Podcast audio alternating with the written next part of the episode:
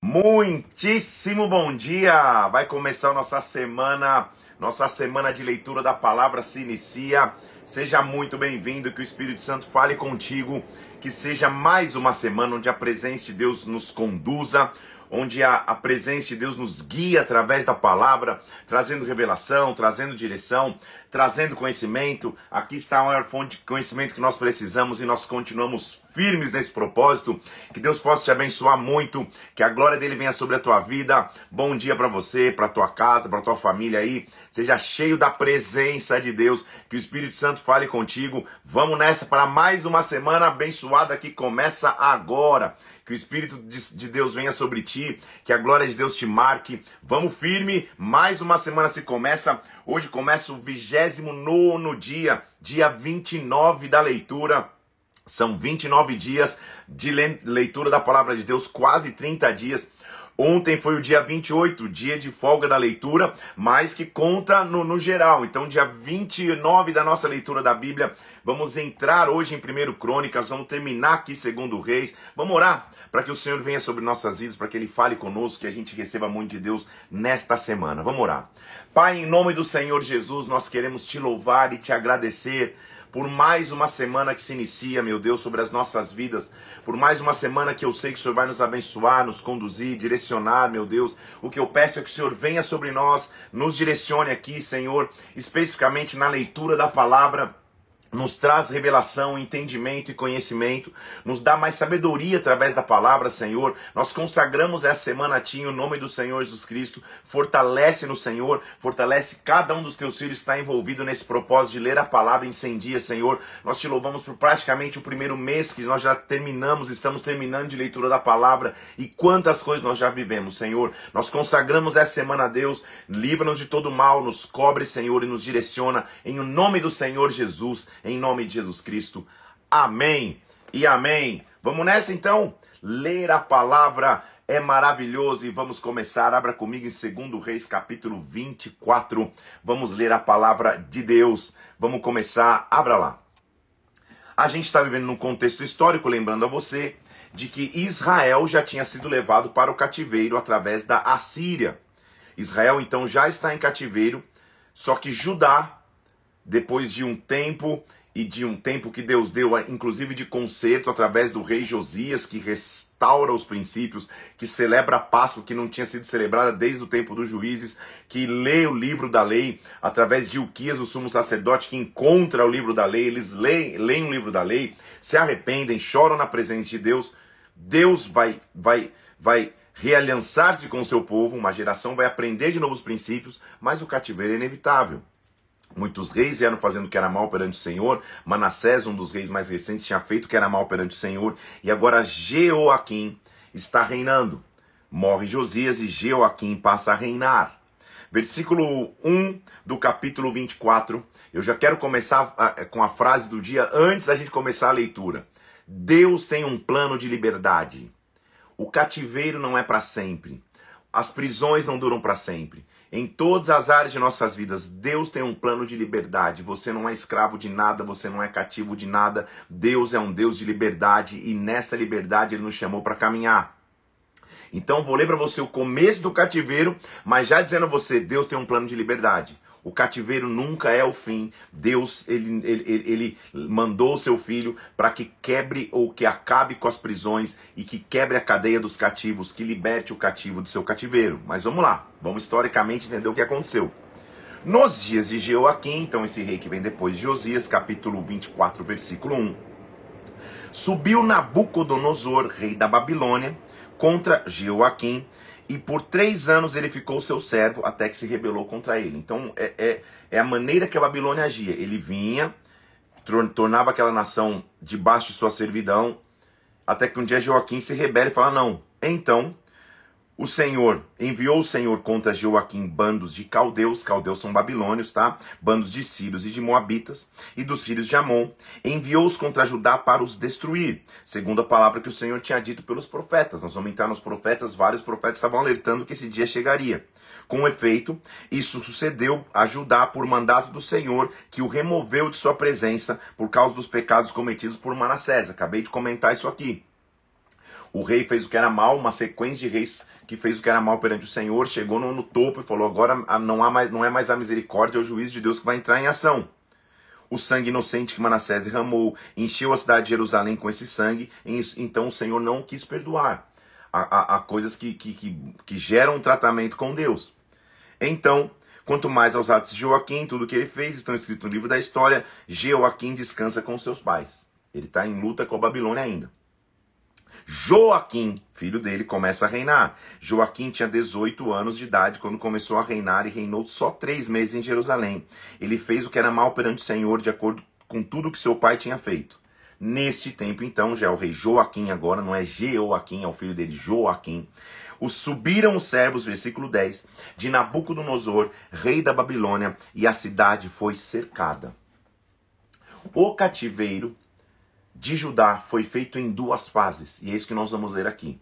São duas fases de cativeiro. Então, Joaquim está reinando, ele só vai conseguir reinar por três meses. Sobe Nabucodonosor, o rei da Babilônia, para Judá e cerca a cidade de Jerusalém. Nabucodonosor, versículo 11, rei da Babilônia, veio à cidade quando seus servos a sitiavam.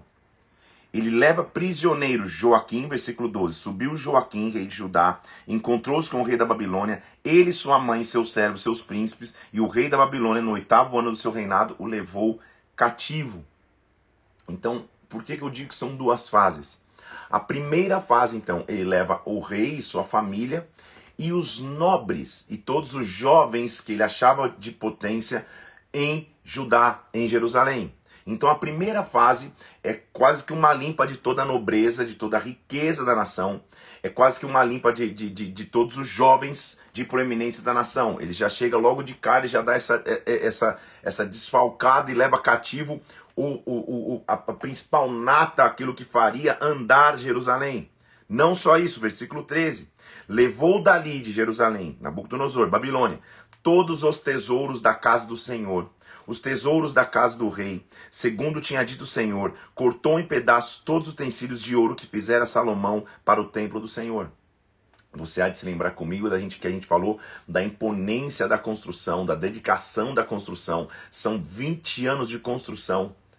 Sete anos só para o templo, mais 13 para construir o complexo, 20 anos de construção que estão sendo destruídos aqui completamente. Ele está levando embora os utensílios, está levando todos os utensílios. E ele diz no versículo 14, lembra que eu te disse então que são duas fases?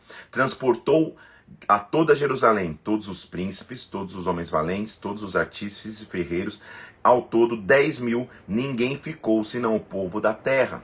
Transferiu também a Joaquim para a Babilônia, a mãe do rei, as mulheres deste, seus oficiais, homens principais da terra, os levou cativos de Jerusalém para a Babilônia.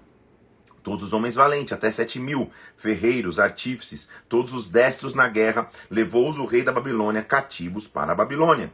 O rei da Babilônia então estabeleceu um rei no lugar de Joaquim, o tio paterno desse Matanias, que chamou-o de Zedequias. Então ele leva a, a, a nobreza, leva os jovens, leva para o cativeiro, deixa um remanescente lá em Jerusalém e ele mesmo levanta um rei, um tal de Matanias, que era o tio de Joaquim, e ele muda o nome para Zedequias. Tinha Zedequias 21 anos de, de idade quando começou a reinar, versículo 18, e reinou 11 anos em Jerusalém. Fez ele o que era mal perante o Senhor. Aconteceu então isso de acordo com a ira do Senhor contra Jerusalém, porque iria rejeitá-los de sua presença. Então, no nono ano do reinado de Zedequias, aos dez dias do décimo mês, está tá, tá, tá situando o tempo historicamente falando, versículo 1 do capítulo 25, Nabucodonosor, rei da Babilônia, veio contra Jerusalém, todo o seu exército se acamparam contra ela, levantaram contra ela as tranqueiras em redor, a cidade ficou sitiada, e a cidade se via apertada, versículo 3, de fome, não havia pão para o povo da terra. Então a cidade foi arrombada, todos os homens de guerra fugiram de, no turno da noite pelo caminho que está entre os dois muros. O rei fugiu pelo caminho da campina. O exército dos caldeus, porém, versículo 5, perseguiu o rei Zedequias, o alcançou nas campinas de Jericó, o levaram preso e, e fizeram chegar ao cativeiro, ao, ao cativeiro, ao rei da Babilônia. Vai começar oficialmente então o cativeiro total de Judá. No sétimo dia do quinto mês, versículo 8, Nabucodonosor, rei da Babilônia, o chefe do servidor da guarda da Babilônia, vieram a Jerusalém. Versículo 9, ele queimou a casa do Senhor, a casa do rei, todas as casas de Jerusalém, entregou a chamas todos os edifícios importantes. Todo o exército dos caldeus que estava com o chefe da guarda derrubaram os muros ao redor de Jerusalém, destruíram o templo, destruíram a cidade o mais do povo que havia ficado na cidade, e os desertores se entregaram ao rei da Babilônia. Lembra, segunda fase, os que tinham ficado levou. A, a, mais da multidão se entregou a ele, só ficou na terra, porém os mais pobres da terra deixou o chefe da guarda para alguns dos vinheiros e lavradores. Ficou um pequeno remanescente, o resto levou tudo embora cativo. Versículo 13: Cortaram em pedaços os caldeus, as colunas de bronze que estavam na casa do Senhor, os suportes, o mar de bronze a, que estava na casa do Senhor, levaram o bronze para a Babilônia. Está aqui meu desenho? Isso aqui então foi destruído pela Babilônia. Toda aquela imponência que eu havia mostrado foi aniquilado pela Babilônia, destruída a bacia de bronze, as colunas, destruíram o templo, queimaram a cidade. O cativo, o, o, o opressor do cativo veio e destruiu tudo. Não foi por falta de aviso. Nós vamos entrar nos livros proféticos e nós vamos ver quantos, quantos profetas alertaram, avisaram. Gente, a coisa vai, vai, vai, vai tornar aqui, vamos nos arrepender, vamos nos voltar a Deus. O povo foi brincando com Deus, brincando com sua misericórdia até que chegou o tempo do cativeiro. Eu já te disse antes de começar a ler o relato do cativeiro que Deus tem um plano de liberdade. O cativeiro não dura para sempre. Mas é melhor evitar o cativeiro, não é? Para que que você vai querer ter cativ cativeiros na tua vida, na tua história? Eu acabei de pregar uma série é, é, saindo do cativeiro. Assista depois, está no meu YouTube aí. Eu falei justamente sobre isso, sobre o que nos tira do cativeiro. Então não queira nem entrar. O povo teve vários alertas, ignorou todos eles e agora o cativeiro está acontecendo. A Babilônia destruiu Jerusalém, destruiu o templo, toda aquela imponência de construção. Levaram o rei embora, levaram o chefe da guarda embora. O rei da Babilônia pegou o chefe da, da, da guarda, levou até, até Ribla, e o rei da Babilônia, versículo 21, os feriu e os matou. Assim Judá foi levado cativo para fora de sua terra. Quanto ao povo que ficou em Judá, Nabucodonosor, rei da Babilônia, nomeou governador sobre eles a Gedalias, filho de Safã. Ele levanta lá um, um, um, governador e fala: agora vocês vão ter governadores aí, não é mais rei, agora eu sou o rei Nabucodonosor, vocês são meus vassalos, vocês são, são, são, são meus servos. Ele leva a nação quase inteira cativa para Babilônia. E cativeiro é um negócio terrível. Porque da noite para o dia já não é mais o teu idioma, já não é mais a tua crença, já não é mais a tua cultura, já não é mais a tua cidade, já não é mais a tua casa. Você é levado cativo. Falei aqui já que diferente de ser escravo que nasce na escravidão e não conhece a realidade, o cativeiro ou o cativo tem que mudar de realidade de, imediato. Então imagina que, que tristeza para esse povo, sabendo que tinha alianças com Deus e que Deus tinha um, um, que era um Deus de alianças, entenderem que eles não conseguiram evitar o cativeiro por atitudes próprias, o quão distante eles chegaram de Deus. Então eles levantam ele levanta Gedalias, deixa Gedalias ali, só que como gera, como está um, um desgoverno, Gedalias é assassinado. Ouvindo os capitões exércitos que o rei da Babilônia tinha nomeado como governador a Gedalias, versículo 23, vieram ter com ele em Mispá Ismael, filho de Netanias, e Gedalias jurou, jurou aos seus homens, dizendo: Olha, não tenham medo dos caldeus, fiquem na terra, sirvam bem da Babilônia, isso vai bem a você. Só que Ismael veio e feriu Gedalias e ele morreu. Todo o povo se levantou, versículo 26, tanto os pequenos como grandes, também os capitães das tropas, e foram para o Egito porque temiam os caldeus. Que destruição! Um povo já está na Babilônia. Os que tinham ficado com, com Gedalias ali governando, daqui a pouco Gedalias é assassinado por Ismael. Os que tinham ficado, grande parte levanta e foge para o Egito com medo da Babilônia, ou seja, já não tem mais ninguém quase em Judá, já não tem ninguém quase em Jerusalém. Vai se mostrar aqui que Joaquim, rei de Judá, foi preso. Só que quando se levanta é, Evil Merodach, um outro rei da Babilônia, depois de Nabucodonosor, quando ele começa a reinar, a primeira atitude que ele faz, versículo 27, libertou do cárcere a Joaquim, rei de Judá. Como é maravilhoso ver que Deus sempre tem um plano de liberdade. Ele está terminando o livro de Segundo Reis contando a tristeza do que foi o cativeiro, ou da causa e como foi o cativeiro, mas ele vai terminar mostrando esperança. Calma aí. Um rei depois Nabucodonosor já começou soltando e libertando Joaquim do cárcere. Usou com ele de benignidade, versículo 28. Lhe deu lugar de mais honra do que a reis que estavam com ele na Babilônia. Mudou-se as vestes da sua prisão Joaquim passou a comer na presença do rei todos os dias de sua vida. Ao rei foi dada subsistência vitalícia e uma pensão diária diante todos, durante todos os dias de sua vida. Por que, que ele termina assim? Para mostrar a esperança.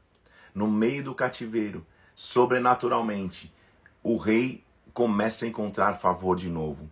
Deus tem um plano de liberdade. Você não precisa ser cativo de mais nada, de comportamento, de pensamento, de atitude, de nada, de sentimento. Deus veio para libertar o cativo.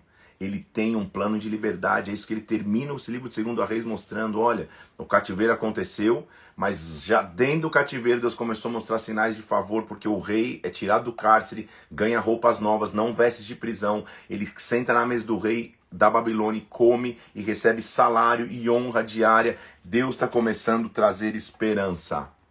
Assim termina segundo Reis. E como eu já te disse, esqueça que da, da ordem cronológica agora. Não é, uma, não é uma cronologia.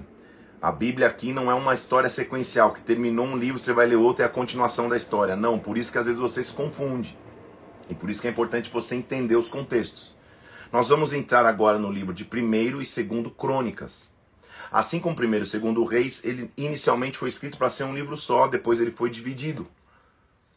O autor, por grande parte, é, é, é, é considerado um autor desconhecido, e ele é intitulado só O Cronista, mas grande parte da linha teológica acredita e acredita que esse livro foi atribuído a Esdras.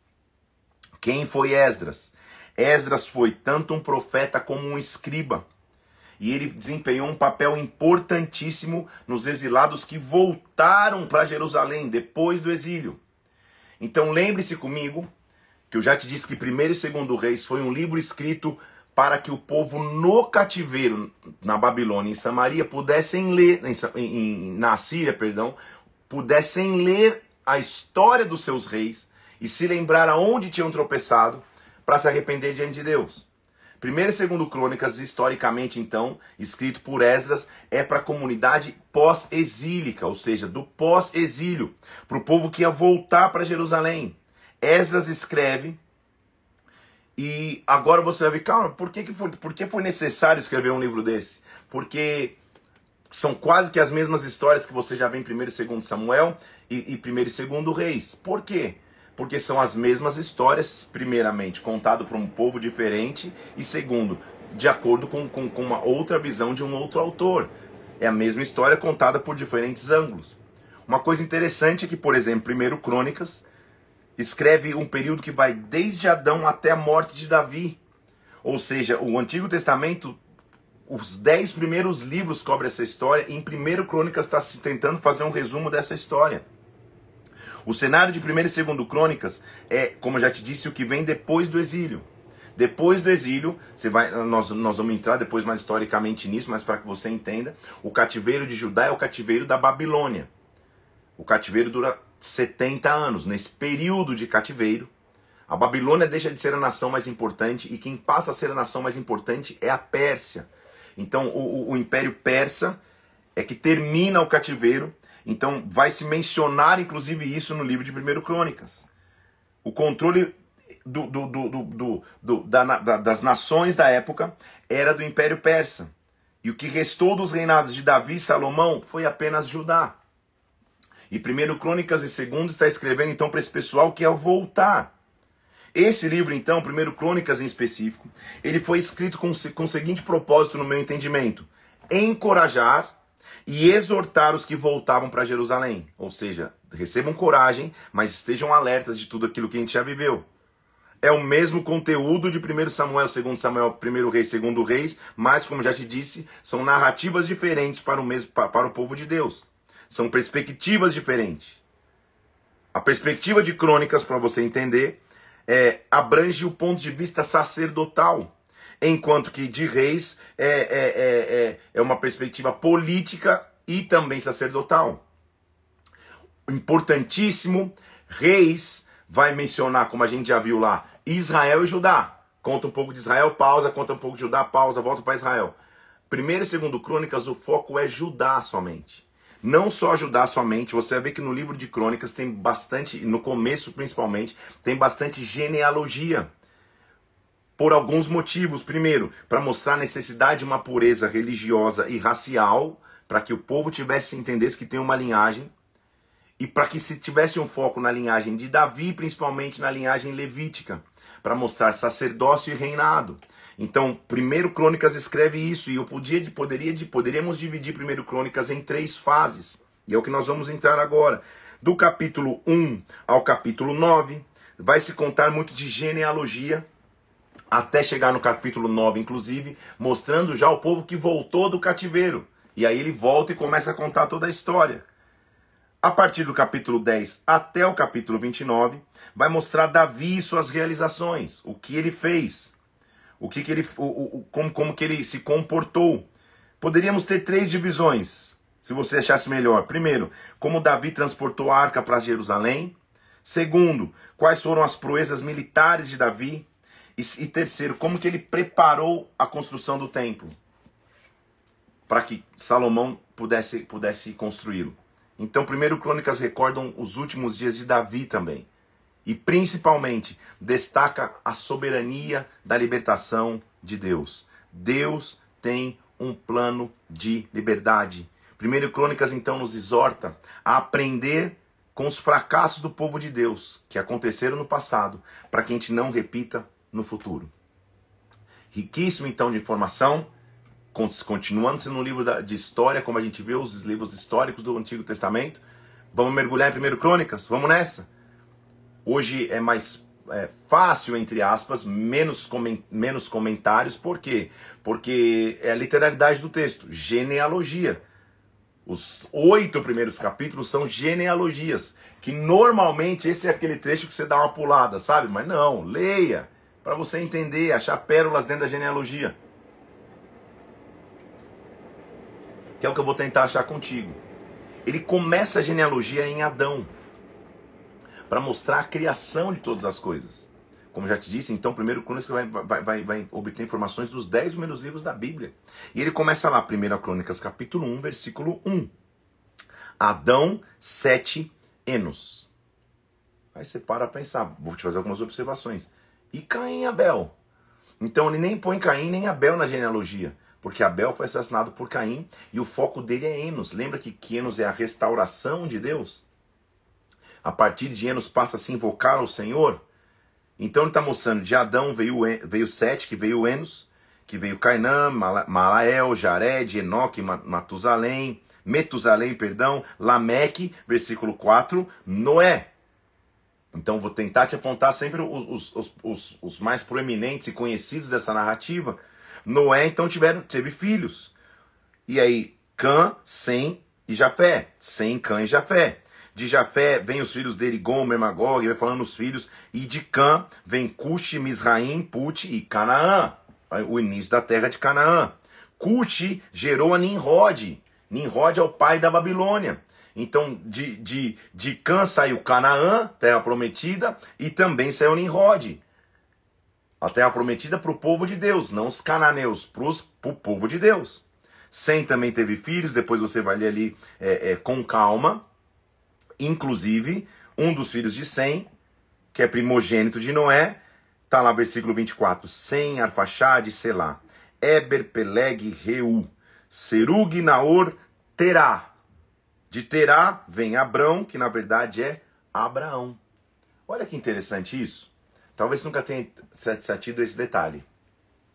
Quando você vai a fundo mesmo nas escrituras e faz as contas, da data que morreu, que, que, que morreu é, é, Noé, com o nascimento e tempo de vida de Abraão, você vai, você vai perceber que eles eram da mesma linhagem, ou seja, é, é, Abraão é da família, da linhagem de Noé, da descendência de Sem, seu filho primogênito.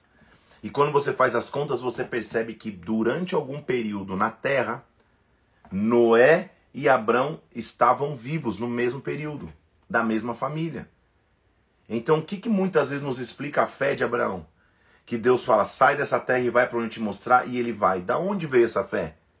Duas coisas podem ter acontecido. Ou ele foi ensinado pelos seus parentes e, e, e pelos seus pais, da história de Noé, ou o próprio Noé, que estava vivo na época, muito mais velho, ensinou essa criança, adolescente, jovem, olha, um dia Deus me mandou construir uma arca um, e, e, nunca tinha caído uma gota de chuva na terra. Quando, quando eu construí e agi em confiança em Deus, Deus mandou a chuva, mas preservou a nossa família. Talvez ele tenha escutado diretamente da fonte. Isso faz com que quando o Senhor vira para ele e fala: sai da tua terra, vai para a terra que eu vou te mostrar, ele vai. Ou seja, é de geração em geração, e por isso que é importante você entender genealogias. É de geração em geração. A fé de Abraão, então, ou de Abraão, não começa com Abraão, começa com Noé. A história de fé, de legado de vida, começa com Noé, que foi um cara de fé, e porque tinha uma semente de fé na sua linhagem, Abraão é capaz de, de se comportar pela fé. Só para você entender esse detalhe. Aí de Abraão vem Isaac e Ismael, versículo 28, já mais conhecidos da narrativa bíblica. Nós conhecemos Isaac e Ismael. Isaac, filho de Sara, Ismael, filho da serva Agar. Aí, quais são os, os descendentes de Abraão e Quetura, que ele também teve relacionamentos com uma concubina. Abraão teve os filhos Quetura, Azinran, Joxã, Medan, Midian, Isabaque, Sua. E aí ele vai contando. Só que, versículo 34, ele diz: Abraão gerou a Isaac. Os filhos de Isaac, Esaú e Israel.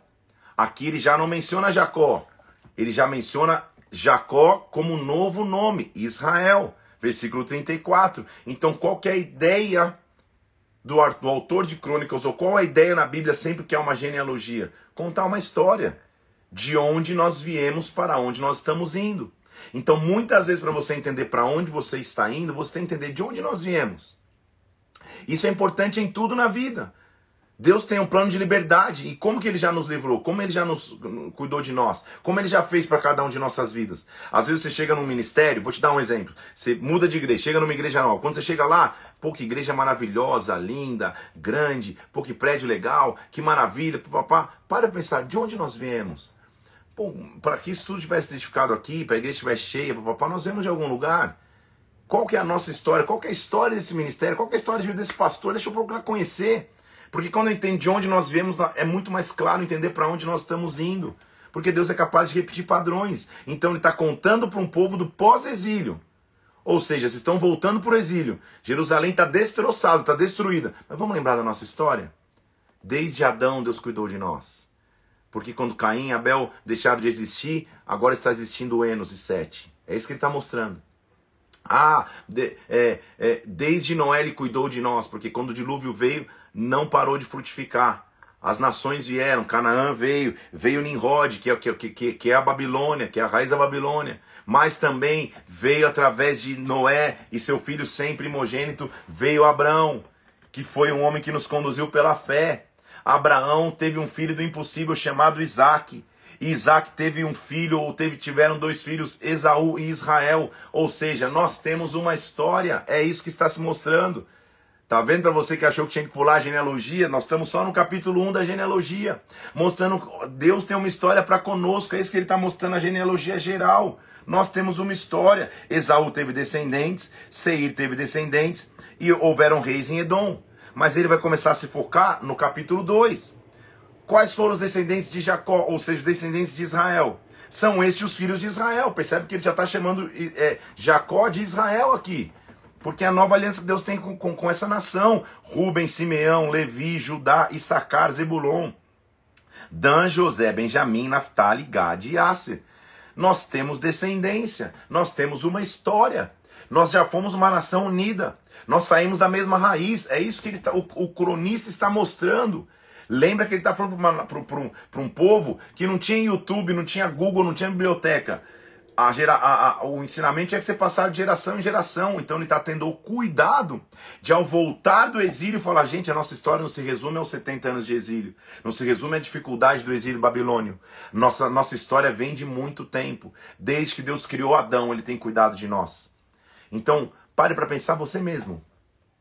A tua história com Deus talvez não comece só você Certamente na tua história teve uma avó que orou, um bisavô que orou, um que veio não sei da onde, recebeu ministração. Não começa assim, exatamente.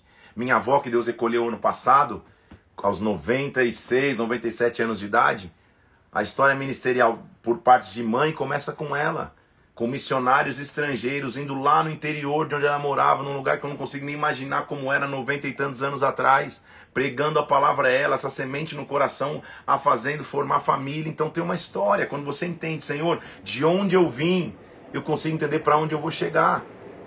Por isso é importante você contar a história para os teus filhos e para os filhos dos teus filhos, dos teus filhos. Tudo tem uma história. Vou te dar uma dica, inclusive. Talvez você me conheça como pastor o que Deus tem feito na minha vida de 15 anos para cá, um pouquinho mais. Mas tem uma vida antes disso profissional, como Deus me chamou, como Deus me levantou profissionalmente, depois me chamou para o ministério.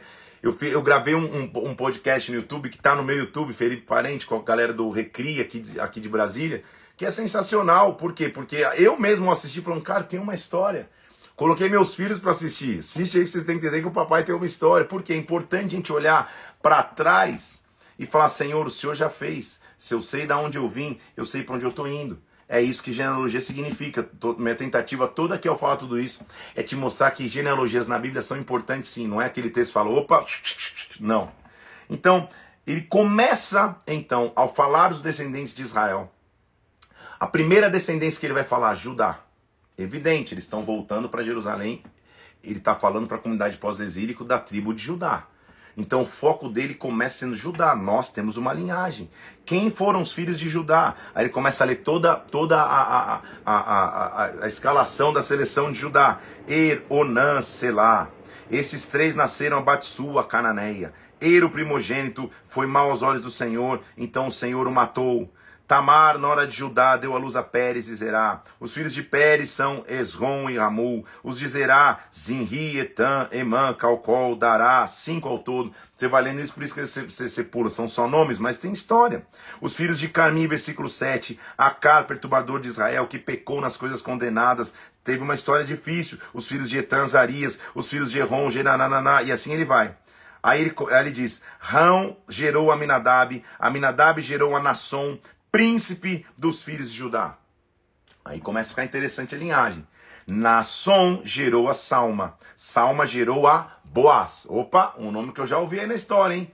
Quem que é esse Boaz? Boaz gerou Obed. Mas quem casou com Boaz? Ruth. Lembra? Que Ruth foi colher coisas no campo, entra na história e agora Obed foi gerado por Boaz e Ruth e Obed gerou a Jessé. Quem é Jessé? Jessé gerou a Eliabe, seu primogênito, Abinadab, segundo Simeio, terceiro, Natanael, quarto, Radai, o quinto, Ozem, o sexto, e Davi, o sétimo. Ele gerou a Davi. O cronista está mostrando a história. Ele estava em Adão, agora ele já chegou em Davi. Ele correu todo o mapa dizer: Nós temos uma história.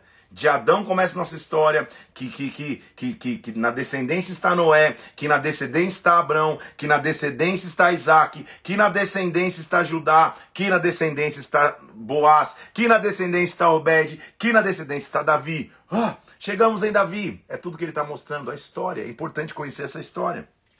Ele continua contando é, é, é, da linhagem de Judá, continua mostrando. Olha, olha só, vou, vou, chamar nomes importantes. É, as irmãs dele foram Zeru e Abigail. Filhos Zeru foram três: Abissai, Joabe e Azael. Nomes importantes que você já viu que eram valentes de Davi.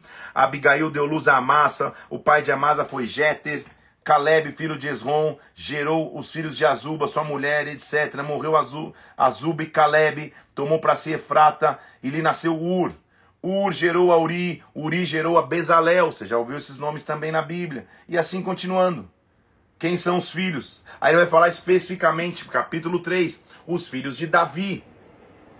Ele veio direcionando tudo para como foco Judá e agora como foco Davi, porque ele está falando para a descendência de Davi em Judá.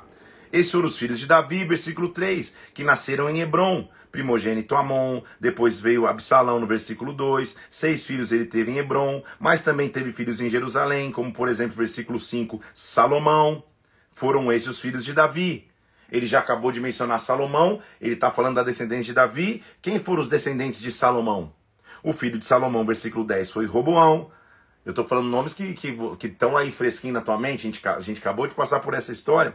O primeiro filho foi Salomão, o primeiro filho de Salomão, perdão, versículo 10, foi Roboão. Lembra que Roboão foi aquele que, que, que reinou e, e trouxe divisão em Israel através de Jeroboão? E ele continua. Capítulo 4, ele continua com os filhos de Judá. Os filhos de Judá foram Pérez, e ele continua. Jabes, Jabes, é, versículo 9, foi o mais ilustre dos irmãos de sua mãe porque Jabes invocou o Deus de Israel, versículo 10, dizendo: Senhor, me alargue as fronteiras, que a tua mão seja comigo. Ele está ele tá mostrando pessoas importantes da linhagem de Judá. Como ele vai mencionar toda a história, vai situar o povo em toda a história, e a intenção dele, como cronista, é mostrar que no pós-exílio a nação tinha que se, se reunir. Aí sim, ele vai começar a dedicar mais tempo para todos os descendentes. Mas perceba como claramente o foco dele é Judá, Davi, Salomão e a continuidade da raiz de Davi. Ele vai contar quais foram os descendentes de Simeão. Os filhos de Simeão foram, a partir do 24, e vai embora. Toda a seleção, você vai ler lá com calma todos os filhos e descendentes de Simeão.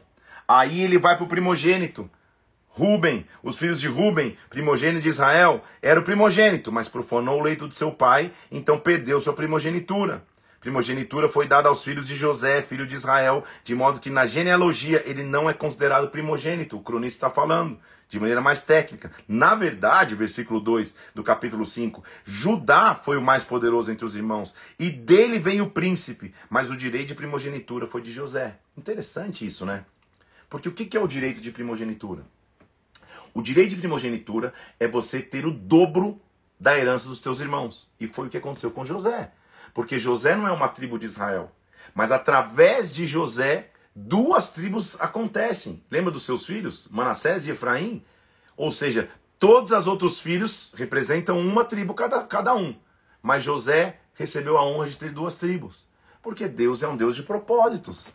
Deus é um Deus de honra. O mesmo José que foi para o buraco, o mesmo José que foi desprezado pelos seus irmãos, o mesmo projeto, José que foi traído ah, em sua confiança pela mulher de Potifar, o mesmo José que foi esquecido na cadeia, que não desprezou a aliança com Deus, se tornou governador do Egito, mas a maior honra seria: você vai ser como um primogênito na família. Você vai ser o primogênito do teu pai, apesar de ser quase o caçula, porque ele nasceu, ele nasce de Raquel, são os dois últimos filhos, José e Benjamim. José, você vai ser considerado como primogênito. Então, sabe o que isso me ensina? E só ao ler aqui, talvez você, você tenha essa revelação, então, de que quando você suporta os processos, quando você é traído e permanece, quando você é esquecido e fica firme, quando você é honrado em posição de comando, mas mesmo na posição de comando você não perde sua aliança com Deus, é como Deus fecha dizendo: só aguarda. O melhor ainda está por vir. A melhor porção ainda eu vou derramar. Deus sempre tem um plano de liberdade. E, na, e no caminho de José então estava: você vai receber dupla porção. A dupla porção vai ser tua. Você vai ser como o primogênito.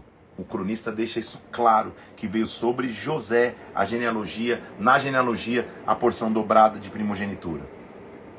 Ele continua no versículo no capítulo 5, a partir do versículo 11, quais foram os descendentes de Gade? Aí ele vai mostrar quem foram, com vários nomes ali. Aí ele vai contar rapidamente a história das tribos transjordânicas. Lembra que, que dos filhos de Ruben, dos Gaditas e a meia tribo de Manassés, ou seja, Gade, Ruben e meia tribo de Manassés, eles escolhem ficar antes do Jordão. Lembra quando eles chegam para Josué e falam: oh, a gente não, a gente pode, tudo bem a gente ficar aqui. Josué faz um acordo com eles, tudo bem, vão guerrear, depois vocês voltam. Ele vai contar essa história. Aí continua no capítulo 6, outro foco importante que ele vai ter: quem são os descendentes de Levi. Levi gerou é, é, Gerson, Coate e Merari. Os filhos de Coate, tal, tal, tal. Ele vai continuando contando. É, é, é, ele vai contar quem foi da tribo de Levi que foi para o cativeiro, versículo 15. Zeozadá, que foi levado cativo quando o Senhor levou para o exílio Judá e Jerusalém pela mão de Nabucodonosor. E ele continua contando quem são os, os descendentes de Levi. E olha que importante, uns que vão ser mencionados aqui, ó. Olha só, o filho de Coate foi, a, versículo 22, foi Aminadab, de quem foi filho Coré, de quem foi filho Assir, de quem foi filho Eucana. Já ouviu falar nesse nome? Quem é Eucana? Eucana teve um filho chamado Samuel. Os filhos de Samuel, versículo 28, o primogênito Joel e depois Abia. Então, de novo, ele está mostrando da linhagem levítica. só que ele vai entrar mais a fundo. Lembra que quando ele fala de Judá, ele entra mais a fundo? O foco dele então é Judá, o reinado, Levi, o sacerdócio, rei e sacerdote. Então lá ele, o versículo 31 do capítulo 6. Estes são os que Davi constituiu para dirigir o canto na casa do Senhor, depois que a arca teve repouso. São informações importantes. Eu tô, tô, tô, tô, tô sendo incisivo aqui e indo e, e, e fazendo comentários para você achar que você tem muita pérola para extrair genealogia, hein, gente? Você percebeu aí? Não dá para você ficar pulando. Ah, não, não entendo nada, é só um monte de, um monte de nome, dá para pular. Hoje a leitura foi fácil, pulei praticamente nove capítulos. Deus tá vendo aí, gente. Vamos nessa. Não, olha com calma, você vai ver que tem, tem, tem riqueza para você extrair. Então, olha o que a gente está vendo aqui: que depois que a arca repousou, quem estabeleceu o cântico na casa do Senhor foi Davi como Davi tem um legado. A gente não tinha visto essa informação tão, tão, tão, tão, tão específica ainda. Versículo 32. Como que eles cantavam? Eles ministravam diante do tabernáculo da tenda da congregação com cânticos, até que Salomão edificou a casa do Senhor em Jerusalém e exercitavam seu ministério segundo a ordem prescrita. Então o que, que, tá, que, que ele está mostrando aqui o cronista? Calma aí. Quando nem templo tinha, quando a arca estava em tenda, Davi estabeleceu o cântico existiam turnos de cantores então que cantavam ao Senhor. E a gente vai perceber que 24 horas eles faziam isso. Quando, da, quando Salomão constrói o templo, já havia uma ordem prescrita, ou seja, Davi deixou prescrito que a adoração nunca podia parar. Quando lá na frente, já estou me adiantando, só mas, mas, mas preciso te mencionar, quando a Bíblia menciona, eu vou restabelecer o tabernáculo de Davi que estava em ruínas, ele está falando da adoração do cântico, de estar na presença de Deus e receber restauração através da adoração. O tabernáculo de Davi está sendo reconstruído nesses dias. É isso que ele está dizendo. Esses foram os levitas, então, cantores, versículo 48. São os irmãos levitas que foram postos para todo o serviço do tabernáculo da casa de Deus. Como ele está na linhagem sacerdotal, olha para onde ele vai, para a raiz do sacerdócio. Arão, versículo 49, e os seus filhos faziam oferta sobre o altar, sobre o, sobre o altar do local, sobre o altar de incenso, sobre o serviço no lugar santíssimo. Ele fazia expiação por Israel. Ou seja, ele está mostrando a história dos levitas também começa em algum lugar. De onde nós viemos, para onde estamos indo, é isso que ele está mostrando. Não começa só agora, depois que a gente volta do cativeiro. Levitas, geração de levitas, é isso que ele está dizendo. Vocês têm uma história que começa em Arão. Lembre, está mostrando, lembra como Deus sempre cuidou de nós, porque talvez vocês tenham esquecido disso. Ele vai contar: olha, a gente tinha até cidades para nós. A gente não tem herança terrena, mas a gente tinha, uma, tinha cidades previstas para nós. Versículo 54. Esses são os lugares que os levitas habitavam, segundo os seus acampamentos, dentro dos seus limites. Os filhos de Arão, a família dos coatitas, versículo 54, lhes caiu sorte eles vieram habitar em Hebron, na terra de Judá. Ele está contando a história para um povo que está voltando do exílio. Assim, versículo 64 do capítulo 6: Deram os filhos de Israel aos levitas cidades e seus arredores. Deram por sorte da tribo dos filhos de Judá, da tribo dos filhos de Simeão, dos filhos de Benjamim, cidades que são mencionadas nominalmente. Ou seja, Deus sempre cuidou do sacerdote. É isso que ele está mostrando. Esdras como um cronista, a, a, maioria das pessoas entende foi Esdras mesmo, ou o cronista, ele está escrevendo, cara, Deus sempre cuidou de nós. Nós temos uma história, Deus sempre tem um plano de liberdade. Deus tem um plano de liberdade. Aí ele continua contando os descendentes de Sacar, versículo 7, capítulo 7, perdão, os descendentes de Benjamim, a partir do versículo 6, a partir do versículo 14, os descendentes de Manassés, os descendentes de Efraim, os descendentes de Asser. Como você sabe que ele está falando para Judá, para Jerusalém, você há de lembrar comigo que Judá é a tribo de Judá e a tribo de Benjamim. Então ele vai fundo de novo para explicar um pouquinho mais de Benjamim no versículo 8. Benjamim, capítulo 8, perdão. Benjamim gerou a Bela, seu primogênito, Asbel, seu segundo, e Arã, o terceiro, vai contar a, a descendência de Benjamim. Então ele conta a descendência das tribos, e olha que interessante, é, ele, é meio que ele conta, ele está falando para uma geração pós-exílio. Então ele contou toda a linhagem. É muito interessante isso, gente. Eu, eu, eu vibro e, e, e, só doido vibra com genealogia. Mas eu estou tentando fazer analisar a Bíblia de outra forma, te mostrando que a Bíblia é um livro rico em tudo. Não há nenhum versículo, não há nenhum ponto, não há nenhuma vírgula na Bíblia que está por acaso. Então, na genealogia, a gente também recebe visitação do Espírito Santo, que ele vem contando desde, desde Adão, conta de Abraão, conta de Noé, conta toda a história que eu acabei de ler para você. E ele termina a genealogia do capítulo 8, ele acelera a história. Ele já vai lá para o fim. Versículo 1 do capítulo 9. Todo Israel foi registrado por genealogias, inscrito nos livros dos reis de Israel. Judá foi levado por exílio da Babilônia por causa da sua transgressão. Ou seja, a gente tinha um registro, a gente tinha uma história. A gente foi levado para o cativeiro. Será que acabou a nossa história? Não, olha o que o Cornélio está dizendo no versículo 2. Os primeiros habitadores que de novo vieram a morar nas suas próprias possessões foram israelitas, sacerdotes, levitas, servos do templo. Sabe o que ele está dizendo? Deus tinha um plano de liberdade. O cativeiro não acabou com a nossa linhagem. Então ele contou toda a genealogia para dizer: os 70 anos de cativeiro não roubou a nossa história. A gente voltou e as genealogias continuam. A gente voltou e a nossa raiz continua, porque ele vai passar o capítulo 9 mostrando quem foram os habitantes de Jerusalém depois do cativeiro. Ou seja, depois do cativeiro tem esperança. Depois do cativeiro continua tendo resposta. Depois do cativeiro a nossa história não acaba. É isso que ele está mostrando. Isso tem que nos inspirar. A nossa história de vida não acaba por tropeços, por erros, por cativeiros, não acaba por ataques do inimigo, não acaba por nada. Depois do cativeiro há esperança. Deus tem um plano de liberdade. Então ele passa o capítulo 9 de novo lendo a geração de pessoas que voltou. Voltaram pessoas do cativeiro e o Deus que iniciou em Adão, o Deus que cuidou de Noé, o Deus que cuidou de Abraão, o Deus que levantou Davi, Salomão, o Deus que nos cuidou, continua sendo o mesmo Deus. É isso que o cronista está tentando mostrar nesses nove primeiros capítulos. A gente tem uma história e o cativeiro não interrompeu a história. Aí ele continua dizendo: olha só. Todos escolhidos, versículo 22, para guardar as portas foram 212 foram registrados pelas suas genealogias nas suas respectivas aldeias. E Davi e Samuel, vidente, constituíram cada um no seu cargo. Guardavam ele os filhos às portas da casa, na casa da tenda. Os porteiros estavam aos quatro ventos. Lembra que os porteiros estavam ali? Eles estavam alojados na casa do Senhor. Está lembrando da história?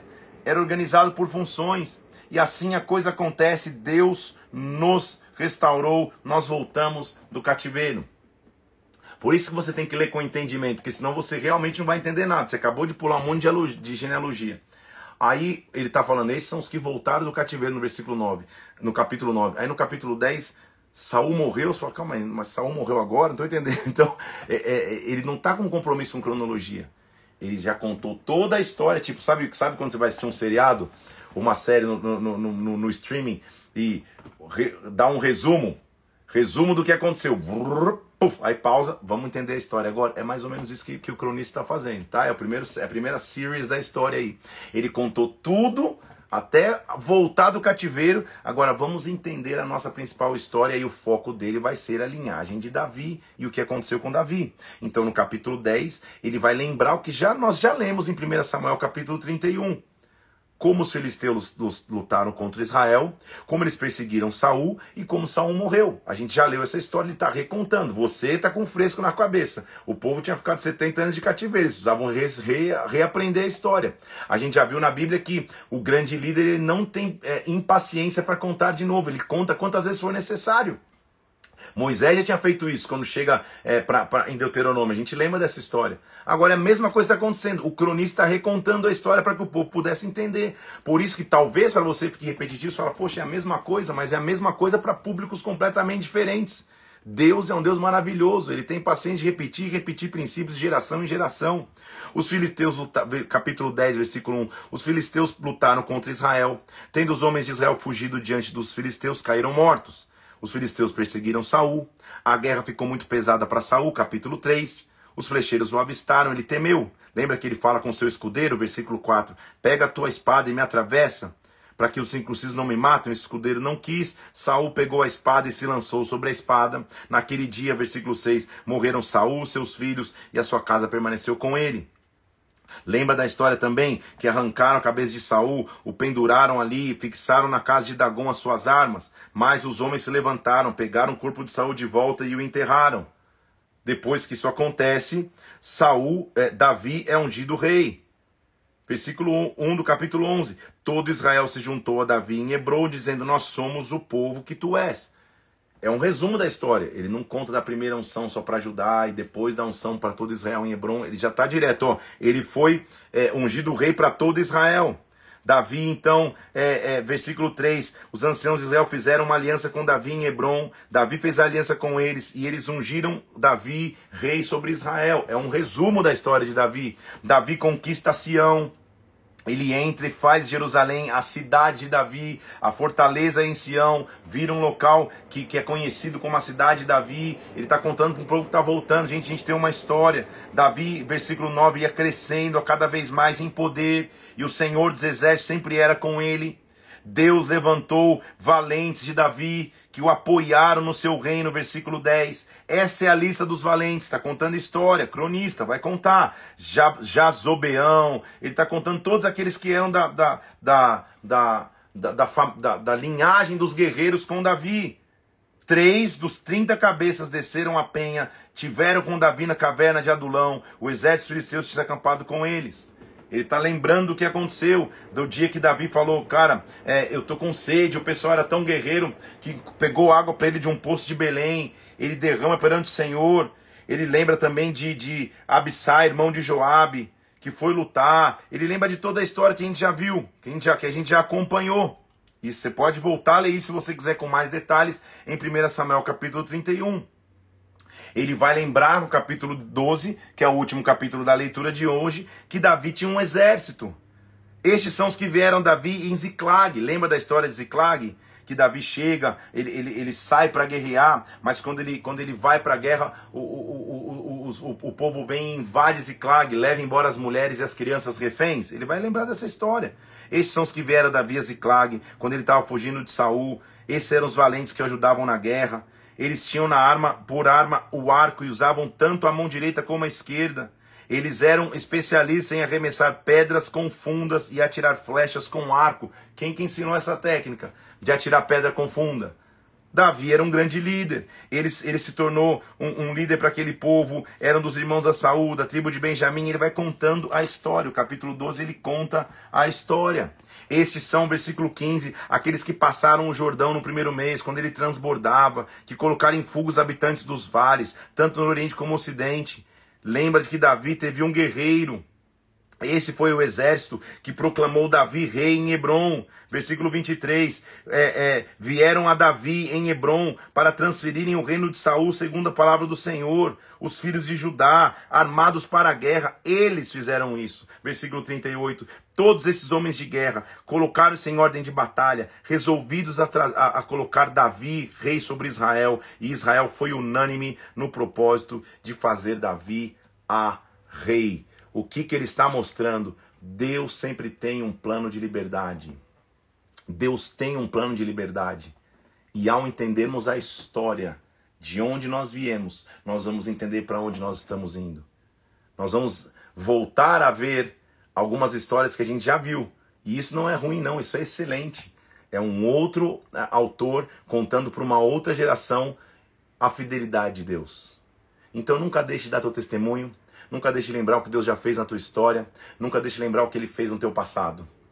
Espero hoje ter mostrado a você uma outra dinâmica e um outro ângulo de ler genealogias na Bíblia. Essa é a minha função aqui, te mostrar que a Bíblia é rica em qualquer texto que a Bíblia nos alimenta em qualquer texto, até textos que, que seriam teoricamente mais mortos, de poxa, é só um monte de nome amontoado aqui em genealogia. Eu já sei que depois de Adão veio, veio X, Y, Z, mas quando você lê, você fala: opa, calma aí. Há um propósito de onde nós viemos para onde nós estamos indo. Deus está contigo. Deus sempre tem um plano de liberdade. Eu vou subir agora esta live Comenta nos comentários desse, desse vídeo aqui, mas vou subir também uma arte que diz: Deus tem um plano de liberdade. O cativeiro não é para sempre. Você vai perceber na Bíblia, você está começando a ler comigo, que pouco enfoque se dá ao tempo do cativeiro. Não fica só, não, o cativeiro era difícil, o cativeiro era aquilo outro. Ah, no cativeiro acontecia isso. Registra-se historicamente. Isso, existiu o cativeiro, mas existia um plano de libertação. Existia o cativeiro, mas existia um plano de reconstrução. É interessante notar que o, o, o, cronista Esdras, possivelmente, ele escreve então a genealogia desde Adão até chegar no capítulo 9, dizendo: Nós voltamos do cativeiro, agora deixa eu entender a história, deixa eu mostrar como que isso aconteceu. Nós vamos voltar a mergulhar um pouco então na história de Davi. Primeiro Crônicas tem esse foco na história de Davi e nós vamos aprender bastante nessa história. Que você tenha uma semana abençoada. Que você saiba que Deus tem um plano de liberdade. Que onde você precisar, Deus vai intervir com libertação. Na tua casa, na tua família, nos teus filhos, na tua história. De onde você veio, mostra para onde você está indo. Isso quer dizer que se Deus já fez algo grande na tua história, se Deus já te deu um testemunho, se Deus te salvou, a ponto de você ter interesse de estudar a Bíblia aqui, ó, todos os dias, pagar esse preço de estar junto aqui estudando a palavra de Deus, é porque ele continua fazendo coisas grandes. Deus não se esqueceu de você. Deus vai fazer coisas maravilhosas sobre a tua vida. Que Deus te abençoe. Começou a semana, que Deus te guarde. Amanhã, sete horas da manhã, estamos juntos novamente. Vou subir agora a arte, então. É, é, é, é, uma, uma gaiola assim com pássaros sendo livres Comenta lá, bomba de comentar como foi para você enxergar genealogias de outra maneira no dia de hoje. Deus te abençoe, Deus te guarde, fique na paz do Senhor. Até amanhã, às 7 horas da manhã. Fica na paz, Deus te abençoe. Dia 29, hein? Amanhã chegamos no trigésimo dia. Um abração para você e até amanhã. Fica na paz de Cristo aí. Deus te abençoe.